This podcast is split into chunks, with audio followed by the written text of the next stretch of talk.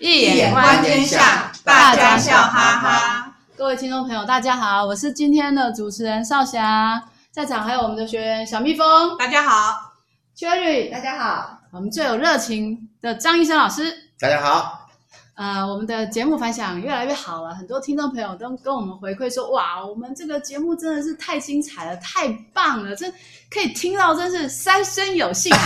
所以，真的啊，这讲的不不断的 不断的有朋友跟我这样回馈，他甚至说哇，听了就很想马上跑到现场啊，也非常 感激我们，对，这是我们应该的，因为我们很想为社会做一些事情。那同样。听众朋友，你们也可以参与这个伟大的工程。你可以把我们的讯息分享给你的亲朋好友，让他们可以接收到这个好的讯息。这开场不错。好，今天什么主题呢？你们可以猜猜看呢？有的朋朋友可能已经猜到，我们今天要讲的主题，对，新的主题是文化人类学。什么叫文化人类学呢？它是从人类学的角度来看文化的差异。我觉得它这个真的是非常丰富，我觉得比哲学还要丰富，因为。接触以后发现它，它它跟哲学视野不太一样。那至于有什么不一样，嗯、接下来慢慢听我们分享。嗯、哦，那我想到之前老师，以前我们曾经老师讲过一场讲座，就是讲那个 Levi Strauss 李维斯托的书，从蜜蜂到烟灰。嗯，那既然讲到蜜蜂，马上有请我们小蜜蜂。哦，好啊，对呀、啊，然后因为因为我听到那场演讲啊，然后后来还有后来老师帮我取名叫小蜜蜂啊，以前就听过老师讲这场演讲名为《史陀神话学巨著》嘛，这个其中有一卷是从蜜蜂到烟灰，我才知道，然后然后老师要我研究又要研究神话学，所以为我取绰号小蜜蜂，然后所以为了准备这准备这一集的节目啊。我就仔细研究一下蜜蜂的神话，一看，嗯，真是不错。老师帮我取这个绰号，我很高兴，喜对，喜欢，因为都蛮不错的耶。我对啊，我跟大家分享一下哦。嗯。譬如说，你看很多地方都有蜜蜂的神话，譬如说在古埃及的时候，嗯、古埃及呢，在古埃及的历史里面，蜜蜂呢是太阳神拉的眼泪掉到沙子上所变成的。嗯嗯。哦，古埃及人相信蜜蜂是由于太阳神的眼泪掉落人间所形成的，甚至柏拉图也认为蜜蜂是那些正直的人的灵魂的化身。嗯、那他所产出的蜂蜜呢，可是非常的珍贵的贡品。在公元前十二世纪，那个拉美西斯三世曾向阿比神、哈比神、尼罗河神进献了十五吨的蜂蜜，这是埃及的部分。啊，等一下，那这那这有什么意思呢？太阳神还有正直人的。灵魂的化身，感觉就是是在替蜜蜂丰盛吗？它代表的是，对啊，就是大家多吃蜜蜂蜜吗？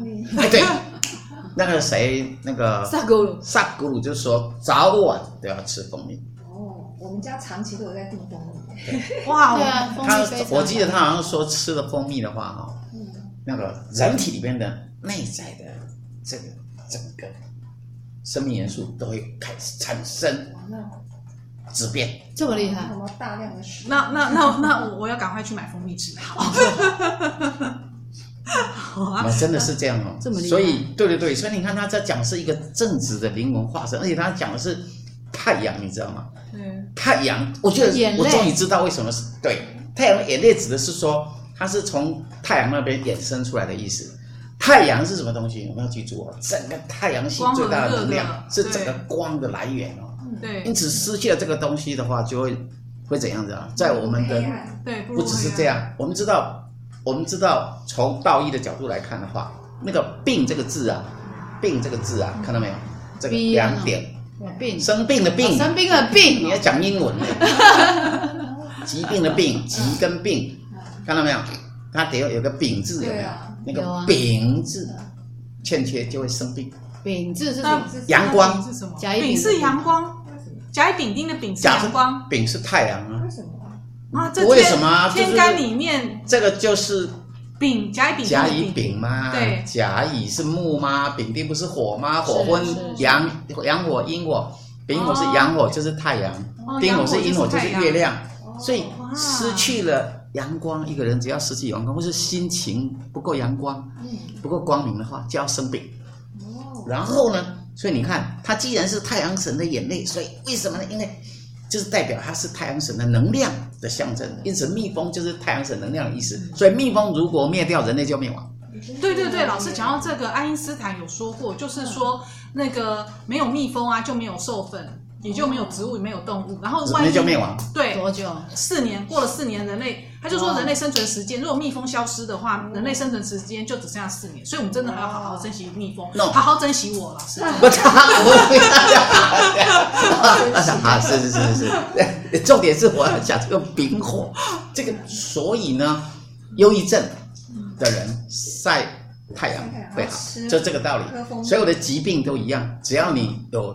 阳光足够的时候，就会驱逐掉一切的疾病。嗯，这个东西就是道术里边的，这个就是道医里边的那个理解。我们的我们的汉字这个学问的非常的大，所以你这个太厉害，所以吃蜂蜜可以吃吃蜂蜜可以治百病。哦，大致如此。因为如果从道医的角度，就几乎是如此。这个很有意思的。嗯，当然了，我是。有点夸大，但是基本上就是这个趋势。非常好的东西。这也为什么萨古鲁一再的强调，所有宇宙间最好食物就是蜂蜜。蜂蜜，嗯，有一个他说有个民族啊，他们都不吃东西的，早上起来就喝一大罐的蜂蜜，然后一整天都不用抽力，精神饱满。那是采蜜的。对对对对，他有讲。对对对，所以这个我觉得是非常特别，是因为这个是具有我们。用道义的角度来看，用我们华人文化的角度来看，是，所以它这个不只是一个，啊、呃，不只是一个柏拉图希腊的一种文化，也不是埃及，这是一个 universal 的东西，这是非常特别的一个东西。对啊，讲到 universal 啊，其实在希腊古罗马时代啊，就是这些地区的人啊，对于蜜蜂啊，也也提到，就是说他们就提到啊，蜜蜂是 birth of the muse，就是希腊神话女神缪斯的鸟儿。鸟对缪斯的鸟，缪斯是缪斯是灵感嘛？代表灵感是，它是它的鸟儿哦。鸟儿天上飞的鸟哦。对对对对，就是好像带来带来那个。它不是昆虫吗？对，然后呢，还有希腊。对，然后希腊还有希腊的那个神域圣地，就是德尔菲，德尔菲那个叫对，那个那个神坛的女祭司都被称为风女。都被称为蜂女，不是蜂女，不是不是蜜蜂，就是蜜蜂的蜂女，蜜蜂的蜂女。然后呢，然后他们的他们如果说在跟祭祭祀的时候，他们举行宗教仪式的时候啊，就会和天通，就是跟天通话的时候，都是从蜂窝获得的灵感。嗯，这个神奇。荷马对荷马史诗就记载了阿波罗的神諭能力，阿波罗神的神諭能力是来个三个那个蜂女祭司，所以他们都是从蜂窝获得的灵感。然后这就让我联想到那个手机的行动网络啊，对对对对，那个时候他们就是叫做蜂巢式蜂巢式网络，cellular network。它的它就是说它的那个在讲点什么？cellular cellular network，它是讲细胞啊，cellular 是细胞，可是他们基本上啊，就是说我们的网络设计啊，它基本上可以三角形或者是是呃呃正方形、圆形，嗯、可是六边形是最有规，就是最有效率的一个网络的规划，所以就叫蜂巢式网，所以我们后来中文就叫做蜂巢式网络，因为它的设计的。刚好就是像蜂窝，你知道为什么？你知道为什么六边形会是最最有效率？为什么？平衡。因为那个像你数学来计算的话，你你把三，其实它你把圆形很多个圆形连在一起，它中间是有空隙的。可是你把六边形连在一起，它中间毫无空隙。对，所以这样设计是最有效率。三角形也会没空隙，可是六角形是最大的储存。没空隙是什么意思？就是你画很多个圆形跟圆形，圆跟圆中间会有空隙嘛？可是六边形，你每个边都可以密合，中间是不会有空洞，所以它是有最大的储存空间。所以蜜蜂是最厉害的数学家。人类算了很多次也算不出这个形状，他们这样算一算就造出六角形。对，所以我们现在最常用的手机，它所设计的那个背后的原理啊，它就是用这个蜂巢，就从这个蜂窝的得到灵感。所以，所以我得到灵感就是数学不好的话，就要去吃蜂蜜，吃蜂蜜。哎，有道理。因为你刚刚说，你说数学他是最厉害的数学家，你看他们很会算啊。再来，写不出东西的作家，创作创意的时候就是要吃蜂蜜。哎，我程式写不出来，赶快。不不讲，我们这一集播了以后，这个 蜂蜜大卖，看完多好，不不，这是好的东西，确实属于。所以他讲的是 inspiration，是人的一个灵感。我觉得，呃，这种文化人类学或许从中我可以学到东西。当然，我们是半开玩笑，可是有些确实这个 tendency，有的趋势这样子。对啊，再来。然后那个蜜蜂啊，再继续讲哦，在它在那个所谓的中亚地区，就希腊爱琴海那一带啊，它其实呢，它蜜蜂是女主人、女统治者的意思。哦，因为他们的女祭司的头衔，就刚才有讲嘛，就是 Melissa 就是蜜蜂，呃，Bee 就是她是女统治者，有点像母神的形象。因为这个母神形象刚好像我们那个大陆啊，大陆西南地区。西南地区那些少数民族，很多少数民族都是用蜜蜂当做始祖哦。譬如说，那个怒族的创世神话叫做女始祖冒充鹰的故事。嗯哼，他就说鹰什么鹰？呃，冒充鹰是名字呢。冒充对对，冒充鹰是个名字，不是他们怒族的创世神话。对对对，怒族的创世神话，他就说在远古的时代，天降风群啊，就歇歇在怒江边。的那个拉加底树旁边，然后后来呢，风与蛇交配，又有说风跟虎交配，所以生下了怒族的女始祖冒充鹰。那冒充鹰长大了之后，又跟虎啊、蜂啊、蛇啊、马鹿等动物交配，生子女繁衍，所以就有蜂氏族、虎氏族、蛇氏族、马鹿氏族，所以冒充鹰就成为各个氏族公认的女始祖，蜂就成为这个各氏族的主图腾崇拜。你看这个蜜蜂，居然就是说，没想到我们的它可以跨这么多物种去交配，它太厉害了。对，就是，对对啊，这这我真的也是研究，就是四处搜寻资料之后才发现，哦，原来西南民族那边，而且它那么小，跟那么大蜜蜂的图腾，然后当成始祖这样的崇拜。嗯，这个是牵扯到西南西南的神话了。对对对，西南神话我们讲的也最多。它不管是你说怒族，你不管是什么羌族。对吧？都是属于西南。彝族，彝族，对，都是啊。羌族也有啊。彝族有。羌族、彝族，这些都是西南。为什么？因为西南，西南德鹏，东北上鹏。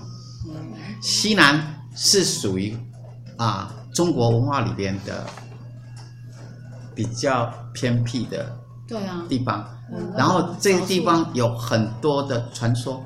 有很多的神话，或者是很多的这些怪异的东西，嗯，都像包括什么各种法术，或者是各种巫术之类的，在高行健他的灵山里边就是了。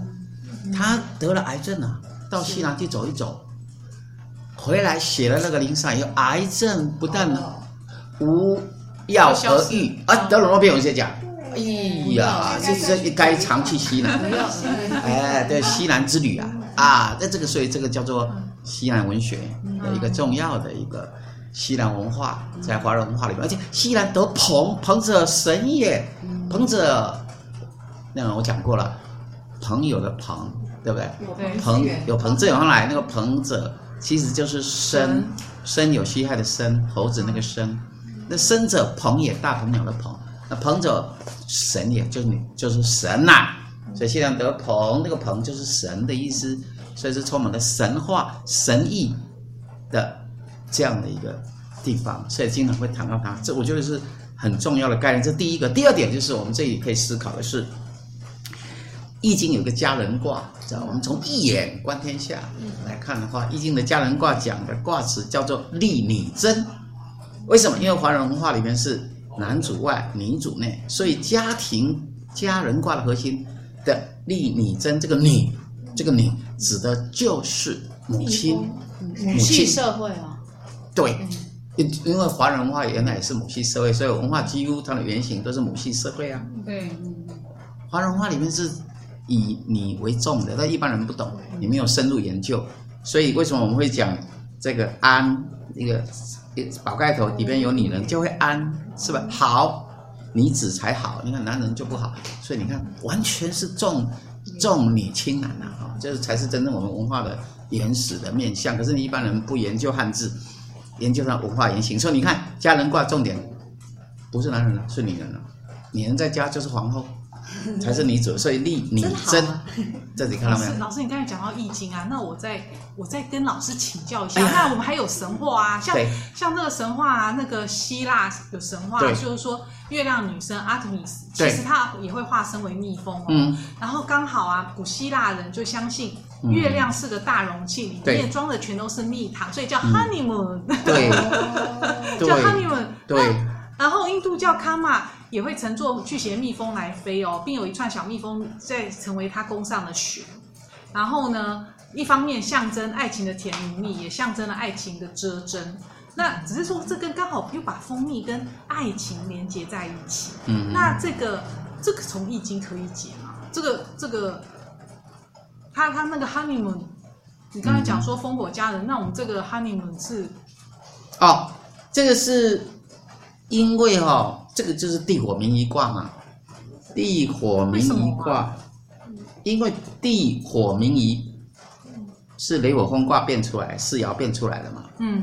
那雷火风啊，这个这个太深了，一般听众可能是听不懂。嗯，你四爻变就是变地火明夷嘛。嗯，那地火明夷的话，那个上面的震卦变成了坤卦，以后那坤为土嘛，对吧？对，那土是甜甜的嘛，所以就变成。里面代表。所以蜜蜂其实是蜜，蜜蜂是风卦，因为风者风也，蜜蜂就是雷火风，可是。它动四爻就变成了蜂蜜，为什么？因为它是甜的。历尽了辛苦的。地火明夷就是地火明夷是，我们知道应该说是苦尽甘来。为什么？因为地火明夷卦是讲了故事，在讲的是文王嘛。作为一个文化的传心者，往往都要比一般人。文王被纣王关了七年，对，然后历尽艰辛，后来才。啊，离开就是好不容易才脱离这个困境，那所以哦，出于门庭，入于左户，啊，那那那个就是在讲文王终于脱离了险境，那对吧？里面有这个词儿，对对，对，那所以所以有没有？这是哪一卦的词？啊，老师考我，好，没关系。所以重点呢，就是在讲文王的这个故事，因此在表示说。历尽艰辛之后的那种甜蜜，一个人如果只是一下就得到甜蜜，那你不会很甜，要苦尽甘来，这种就用晦而明。对啊，苦尽甘来，用晦而明，在一个黑暗的世界里，当你在夜晚没有任何光亮的时候，你会看到每一颗星星都非常的闪亮，这是用会而明。那所以基本上就是这样的一个，就是我们可以从这个角度来看。这个蜜蜂跟这个，呃，就是月亮女神之间的关系。原来对啊，那个因为我们一般明仪卦老师都是教跟文王有关嘛，可是原来也跟蜂蜜可以走有有些关系，原来是也有是苦尽甘来甘来。不过也真的是因为国王文王其实后来也被放出来啦，对不对？对然后对啊，其实是后来才会有周王朝的研究易对研究易卦，对对对，他就看清楚了所有的东西，所以他就研究整个。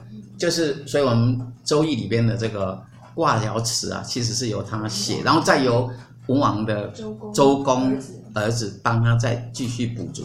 有些故事在写他，有的其实不是文王自己在写，是周公在帮他完成，就他儿子完成他的天命。周公完帮他完成。对对，所以他们两个人合著的，就是应该是据据据他的东西继续再完成，因为有些故事。是很明显是可以看得出是由周公来书写的东西，这样。嗯、那那那老师啊，那我们刚才讲了一堆那个蜜蜂啊，有蜂蜜就很甜，很好吃啊，而且很很很很好的一个食物。对。然后啊，可是就讲到刚才就讲到印度啊，叫爱神卡玛跟呃，就提到那个蜜蜂连在成它弓上的弦，然后蜜蜂扎针长在爱情的弓上。对。那讲到扎针啊，其实啊，西方啊就有伊索寓言就有提到说啊。有一则蜜蜂跟宙斯的故事哦，他就说蜜蜂看到自己辛苦采来的蜜被人家推走了，对。对对，就感到很气愤啊，嗯、就到天神宙斯那边请求给予一种能力，嗯、能够惩罚接近蜂巢的人，嗯、然后。宙斯对蜜蜂这种恶毒的心理就非常不高兴，嗯、所以就赋予蜜蜂蜇人的针。对，但是针呢连着肠子，而且有倒钩，所以使得蜜蜂刺人一次，肠子就被拉出来，因而丧命。对，这是宙斯。可是我觉得我又看到另外一个故事，就比较好多，就是说我们台湾有个蜜蜂有关的故事，是蜜蜂跟观世音请求自卫的武器。对，然后起先呢，观世音不同意，怕蜜蜂。胡乱攻击人，所以蜜蜂就发誓，非到不得已的紧要关头，不会去蛰人。而且只要蛰人一次，自己也愿意付出生命的代价。我觉得这个蜜蜂，所以小蜜蜂你要谨慎。是是是，我我我我绝对不会随便那个的。不不不，口德要修，是因为你看，只要攻击人就会受惩罚。对，而且这是在观世音菩萨面前已经发过的誓言，累世以来啊，不是这样而已。哦，观世音同意，所以才会给他。不是，我是说，这就是小蜜蜂神话、蜜蜂神话的那个这个很重要的东西。对啊，就是好，还再来另外一个东西哦，是致命的，就是表示说他要热是要贤命以赴哦，不能点到为止哦。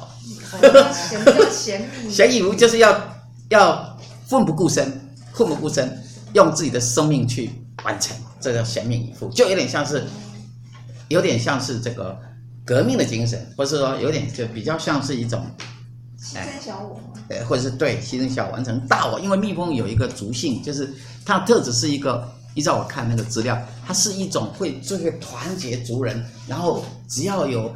外敌来攻，会完完全全去把团结大家，然后击败外敌的那个象征。蜜蜂，我看到它其中一个象征，跟这个应该是比较接近的意思。这样。对啊，所以所以像这个蜜蜂这样子衍衍生过来，其实到了现代意啊，我后来还查到啊，就是说原来我们从小背的《三字经》啊，因为哎小时候的《三字经》我没背到那么完整啊，我没背那么完整。然后呢，就是就是《三字经》里面啊，它有讲蚕吐丝。蜂酿蜜，人不学不如物。嗯哼，对啊，就是讲到，我觉得这句话意思就是说，蚕啊就会吐丝，对，蜂呢就会酿蜜。嗯，人呢如果好像不持续学习呢，连蚕跟蜜蜂都不如。嗯，所以我们要持续的学习，这是我这句对这句话的理解啦。我不晓得老师怎么看？你你刚刚再讲一遍，你说就是蚕吐丝，蜂酿蜜，人不学不如物。嗯，好，好，那所以这个不就是在讲那个每个人都应该对完成自我的天命的意思嘛？人生的目的就是来人间完成天命的，那。所以必须要尽其所能去完成天命。那完成天命的过程，当然就是要不断的学习，因为一个人能力是光靠一点点能力是不足的，在每个生命的过程都学习不同的功课嘛。所以一直往着这个全命以赴的去完成自我的天命，这应该是呃蜜蜂它的这样的一个呃，我们用格物学的角度来看，蜜蜂在整个所有。的文明文化对，从呃从从古代的那种希腊罗马文化那个母神的一个概念，然后到了现代比较偏向勤劳，然后还对啊，像我我觉得这个就是有点也是勤学嘛，对对对，要要努力的学习。可是我觉得更行上意，就是老师刚才讲的贤命以赴，对，来完成这个今生的天命。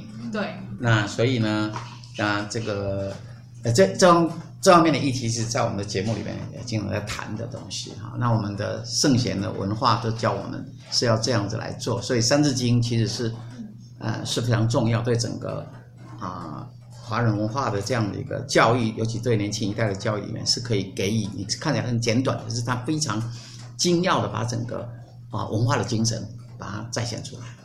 对，没错，老师讲了贤命以赴。嗯、那同时，我们也非常感谢听众朋友给我们这个机会，让我们让我们贤命以，让我们贤命以赴。我们做了一些研究，然后跟大家分享，然后让大家在就是我们其实这样 Podcast 很方便的地方，就是你可以在家可以随时听，可以随时跟我们脑力激荡，随时跟我们一起共振，然后我们可以共同，其实人都是 coexist，互相依持嘛。我们做节目给大家听，然后大家听我们的节目，也是一种共互相依持，一种扩展，把正能量扩展出去。然后你只要影响，很神奇哦。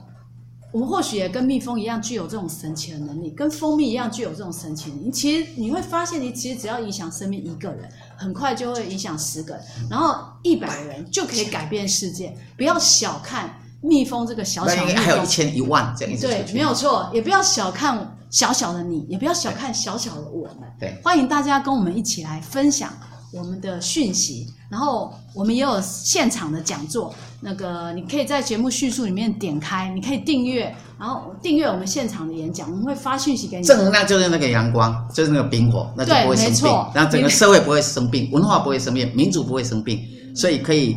诶就可以诶让整个国家、让整个民族啊都更好、健康、更加的强大。这样太好了，老师帮我们做了这么棒的结论啊！欢迎大家订阅、分享、按赞。那我们今天节目就到这边结束喽。嗯，谢谢小幸运风、Cherry，还有老师，还有各位观众朋友的参与。我们下次见喽，拜拜。